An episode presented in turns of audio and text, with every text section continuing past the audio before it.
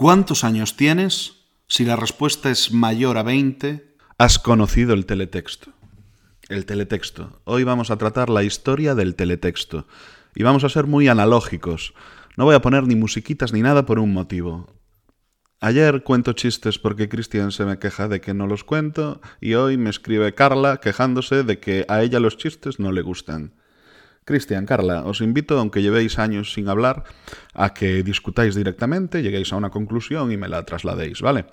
Y si no, democráticamente, es decir, con mi voto. Yo decidiré, ¿eh? mi voto es el 100% de, en este caso, del electorado, ¿vale? Y yo decido. Hola, esto es Lijocast. Así que nada, teletexto. Le tengo que dedicar, y no podría ser de otra manera, este episodio a Jorge Pan.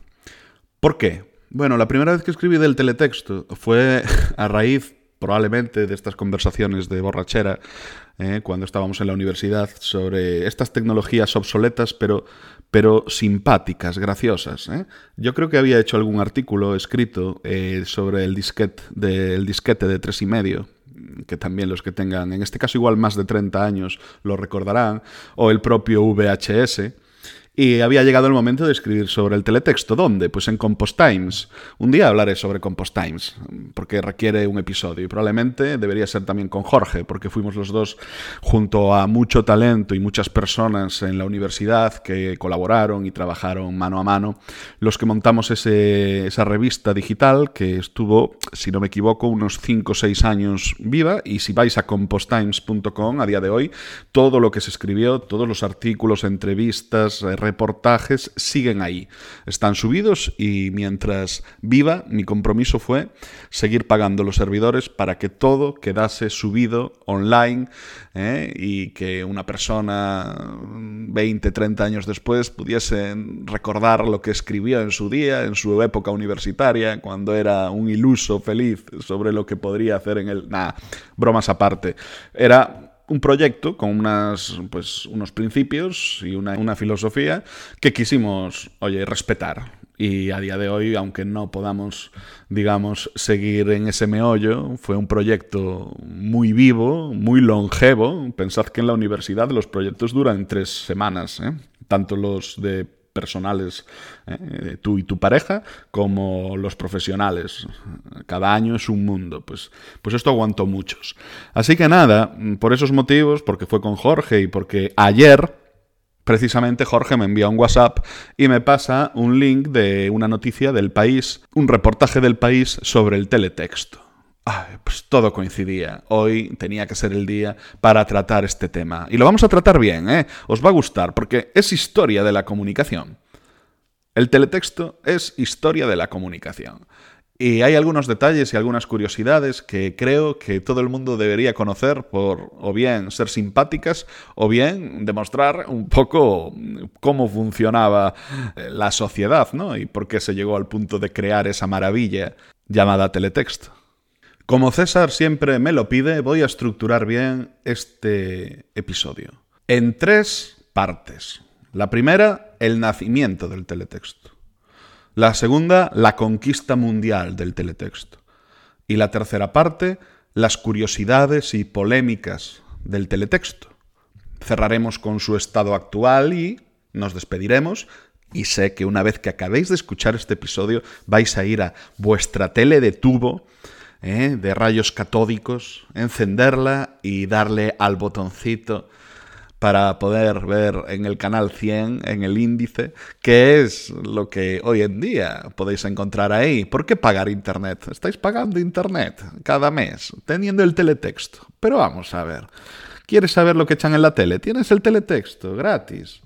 ¿Quieres encontrar los resultados deportivos? ¿Qué es eso de entrar en el marca.com y no sé qué? Oye, los tienes en el teletexto. ¿Quieres ver si el deportivo sigue empatando, empatando y no va a subir a segunda?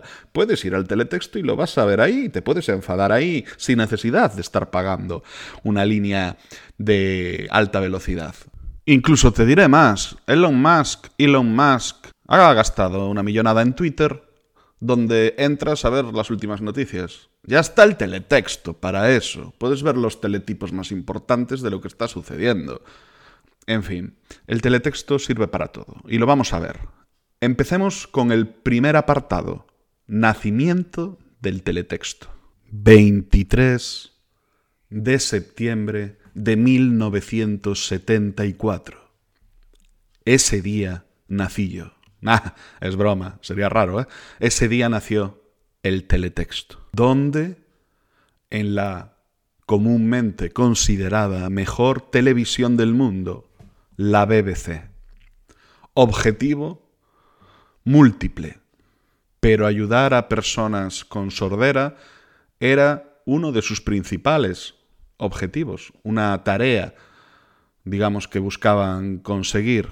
¿Por qué? Porque el teletexto, si os acordáis, permitía añadir subtítulos en determinadas películas o determinadas series que trajesen esa opción. Nos avisaban con una especie de icono y pulsando pues los números correspondientes, generalmente el 888, uno podía disfrutar, digo entre comillas, disfrutar, porque los subtítulos eran un poco raros, con colores excesivamente fucsias o fosforitos, y siempre con ciertas faltas de ortografía inexplicables. Pero bueno, ese era uno de los objetivos por los cuales nace el teletexto. En España llega un poco más tarde, en los años 80, empiezan las pruebas en el año 82 en televisión española. ¿Y sabéis cómo llaman al teletexto en los años 80 en España, al principio? Telecinco. ¿Por qué? Porque Televisión Española tenía dos canales, la 1 y la 2. Y había comunidades autónomas que empezaban a tener canales propios, incluso en algunas tenían dos canales propios, autonómicos, como en País Vasco, como en Cataluña. Con lo cual, en el mando a distancia, el 1, el 2, el 3 y el 4 ya estaban usados. El siguiente libre era el 5. Y la idea era que el teletexto apareciese cuando pulsábamos o cuando podríamos apretar ese botón número 5. Pero lo de Telecinco dura poco, lo acaban llamando Teletexto Televisión Española y empiezan negociaciones porque precisamente Antena 3 y Telecinco nacen justo al final de la década de los 80. El teletexto sobrevive y sobrevive porque técnicamente no requería que la señal cambiase. Es decir, pensemos en modo analógico antenas que emiten señales, antenas que reciben señales. Estas señales, eh, os acordaréis de los conceptos UHF o VHF, utilizan un lenguaje. Y este lenguaje, si hubiese que cambiarlo, como cuando se cambió a la TDT, iba a requerir muchísimo más trabajo que probablemente no llegase a implantarse al nivel de velocidad y expansión que buscaban con el teletexto, si, si no consiguiesen un método para que el teletexto fuese dentro de la propia señal ya existente. El teletexto no es una capa añadida de información, sino que utilizaba, digamos, huecos de la propia señal de imagen y sonido, de vídeo y sonido, para transmitir esta información. Porque el teletexto, aunque nos parezca que es interactivo porque decides pulsar digamos, quiero ver la página 120 o la página 400, en realidad no es interactivo, es una falsa sensación.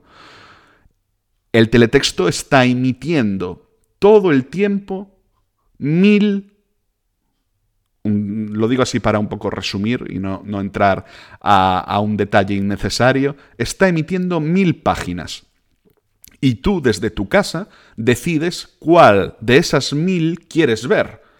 Y lo decides pulsando pues el 000, el 189, el 301.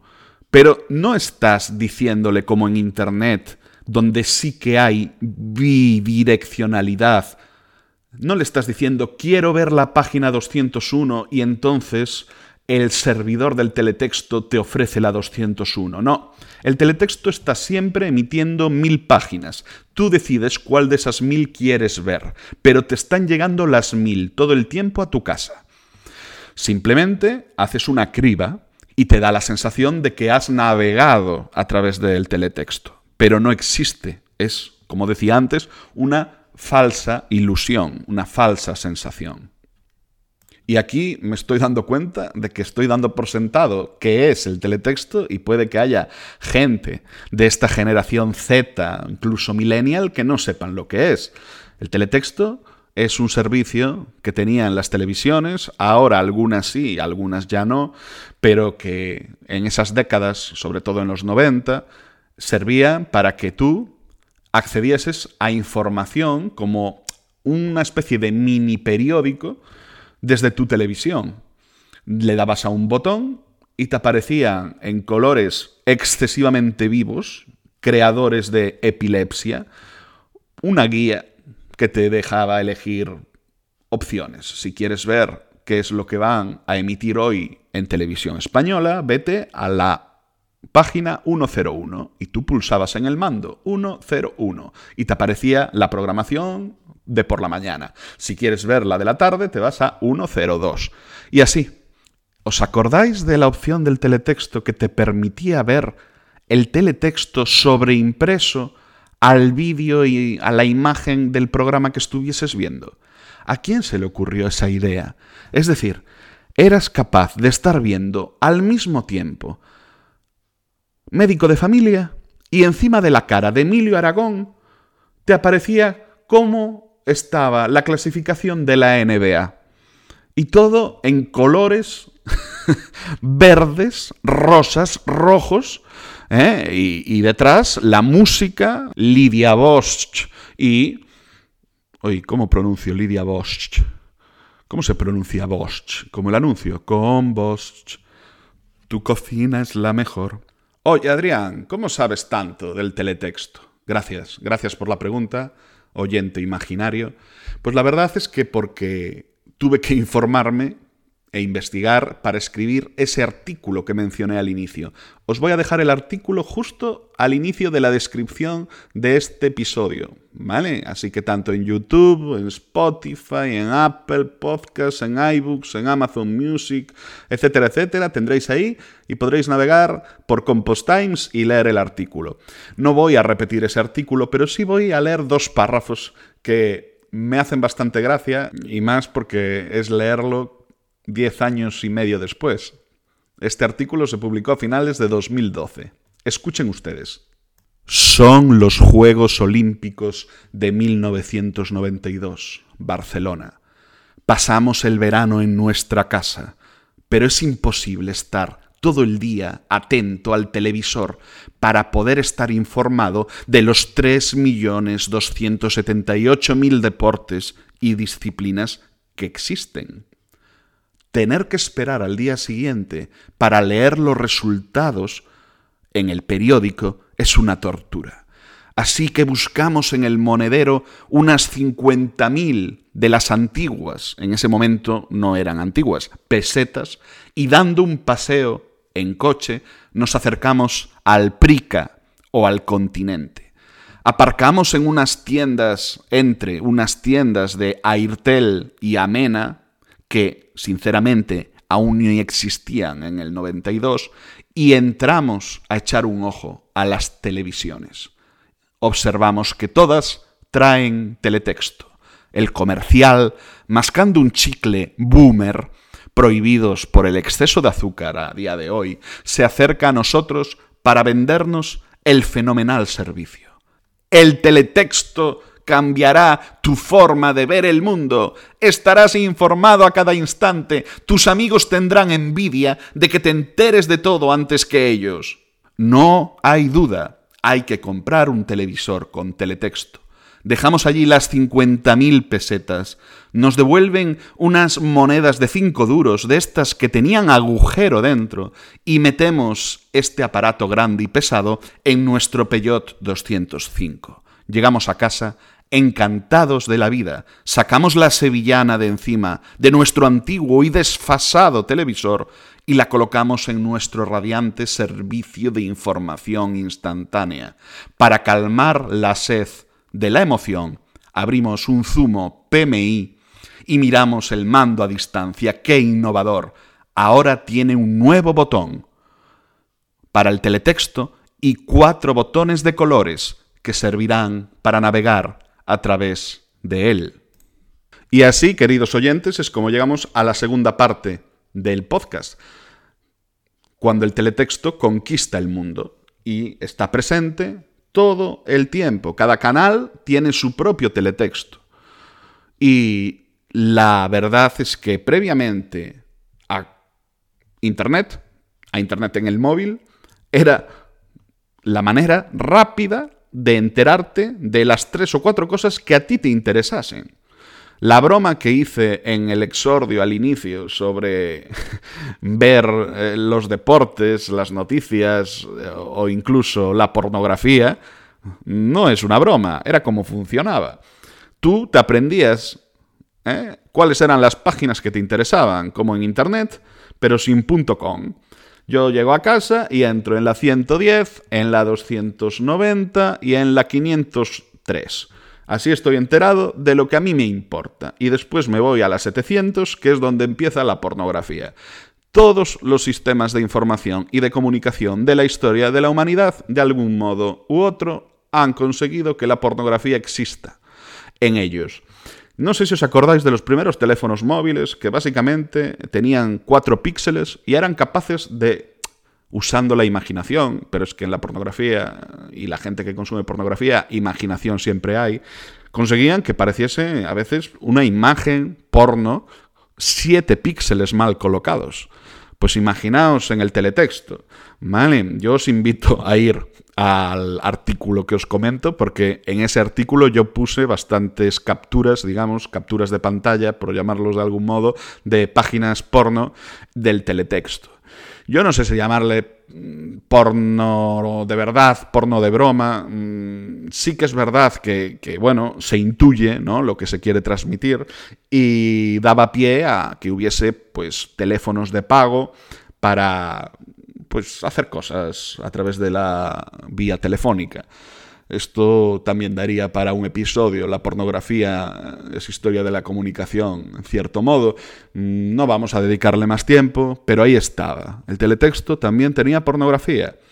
Con lo cual, aunque no fuese fácil acceder a ella, porque quizá estaba un poco escondida para que el niño de siete años no llegase casi de casualidad o sin querer, al fin y al cabo no existía control parental como lo conocemos. El control parental era que si tus padres te veían, te daban una hostia. ¿Vale? Eso era el control parental o la supervisión parental. Pero no podías configurar que determinadas páginas del teletexto no fuesen accesibles sin contraseña, como se hace a día de hoy. El teletexto no se podía, digamos, medir desde el punto de vista de cuántos usuarios entraban en él o visitaban cada página. La audiencia tampoco. O sea, hay gente que a veces enciende tres televisiones en casa para darle más audiencia a un programa. La audiencia no se mide así. La audiencia la mide Sofres con unos aparatos que se llaman audímetros, que nadie sabe quién los tiene, nadie conoce a nadie que tenga un audímetro, y cada audímetro representa a mil personas. Es decir, si tu tío tiene un audímetro en casa, que es un aparato que está entre, digamos, la señal de la antena y el televisor, ese aparato representa a nivel estadístico a mil personas. Cuando te dicen que un programa tuvo cuatro mil, digamos, televidentes, lo que tiene Sofres, la información que las cadenas tienen, es que cuatro audímetros estaban viendo ese programa durante todo el tiempo en el que se emitió ese programa. Lo que pasa es que los audímetros tampoco medían el teletexto, con lo cual la manera de saber la gente, el número de personas que accedían al teletexto era mediante encuestas. La última gran encuesta que se hizo al respecto fue en el año 2010. Y en el año 2010 se decía que había 7 millones de consultas al día. Más de la mitad en televisión española. ¿Vale? Esto como dato bastante irrelevante, pero... A ver, ¿por qué irrelevante? ¿Qué son 7 millones de consultas? Mm, son 7 millones de personas consultando una vez cada una. Son 3 millones y medio consultando dos veces es una media, no lo es. Mm, o sea, claro, es que si hay alguien que es muy friki del teletexto y entra 80 veces al día, Entonces, yo quiero más, más datos, ¿vale? No me llega simplemente con saber esto.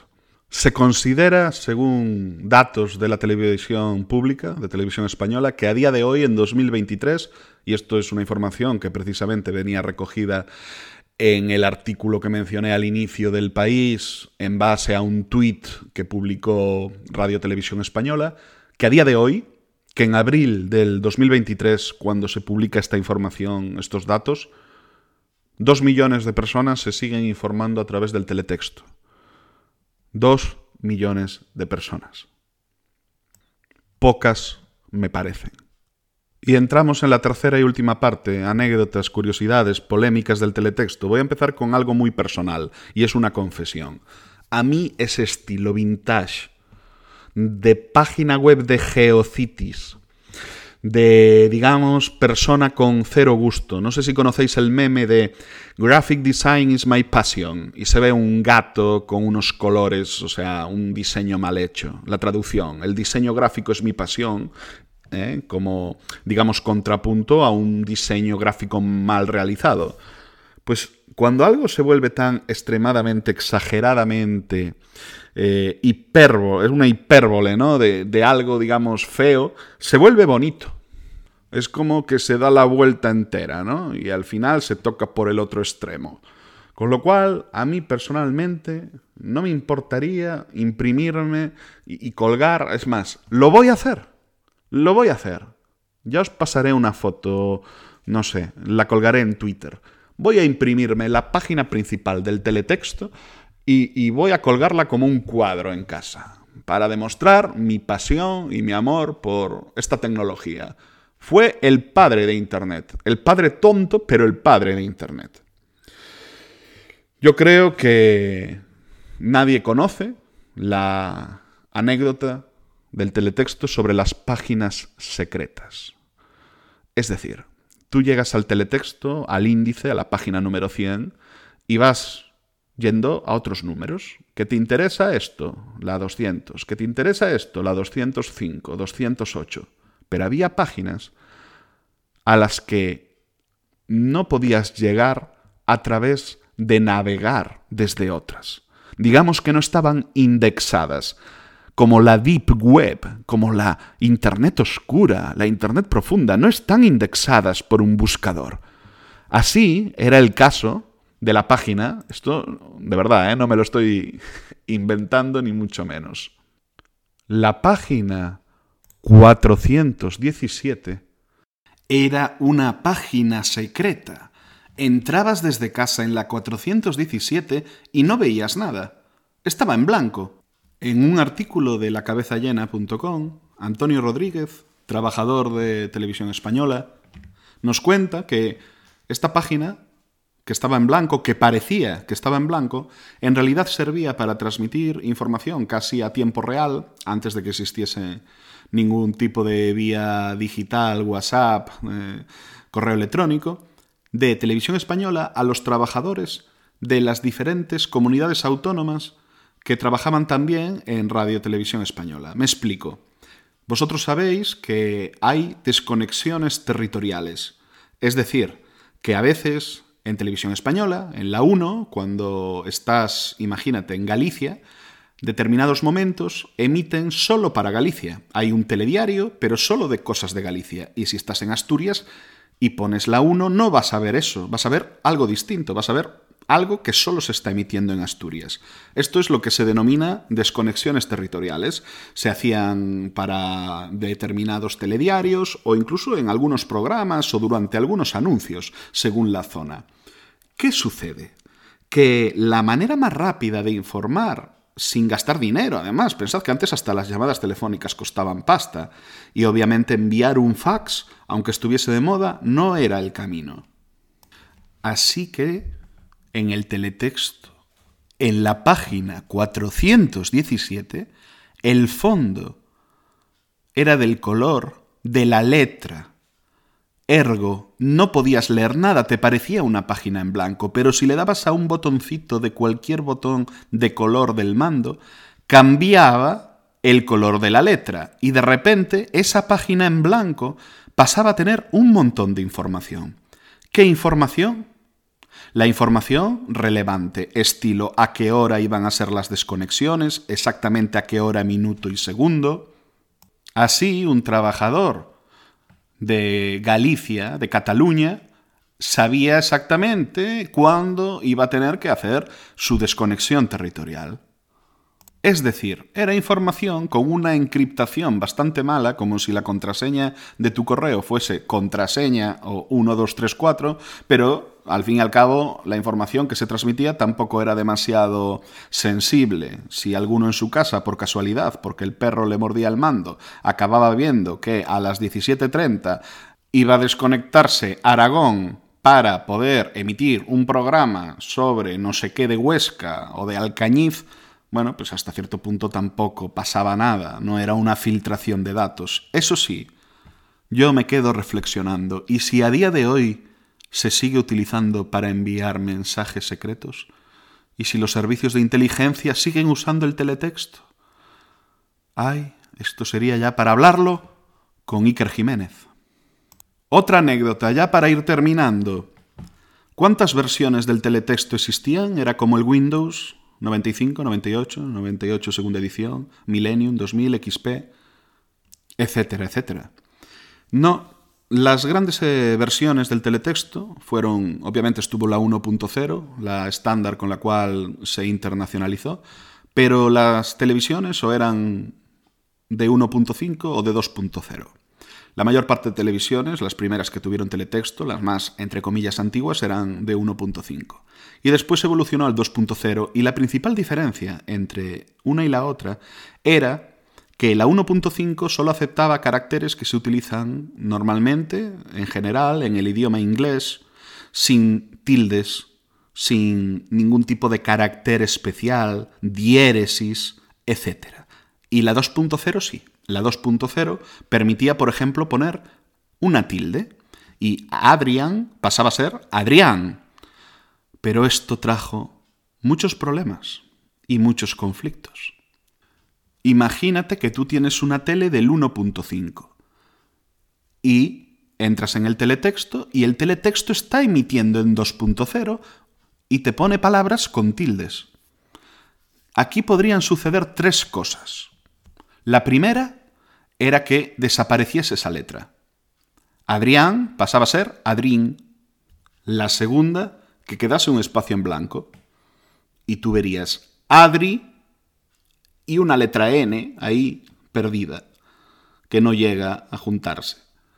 O, en tercer lugar, que esa letra, con tilde, se cambiase por cualquier letra aleatoriamente. De este modo, Adrián pasaría a ser Adrión, Adriín, Adriún, Adripún, onomatopeyas indescriptibles. Y esto es lo que sucedía.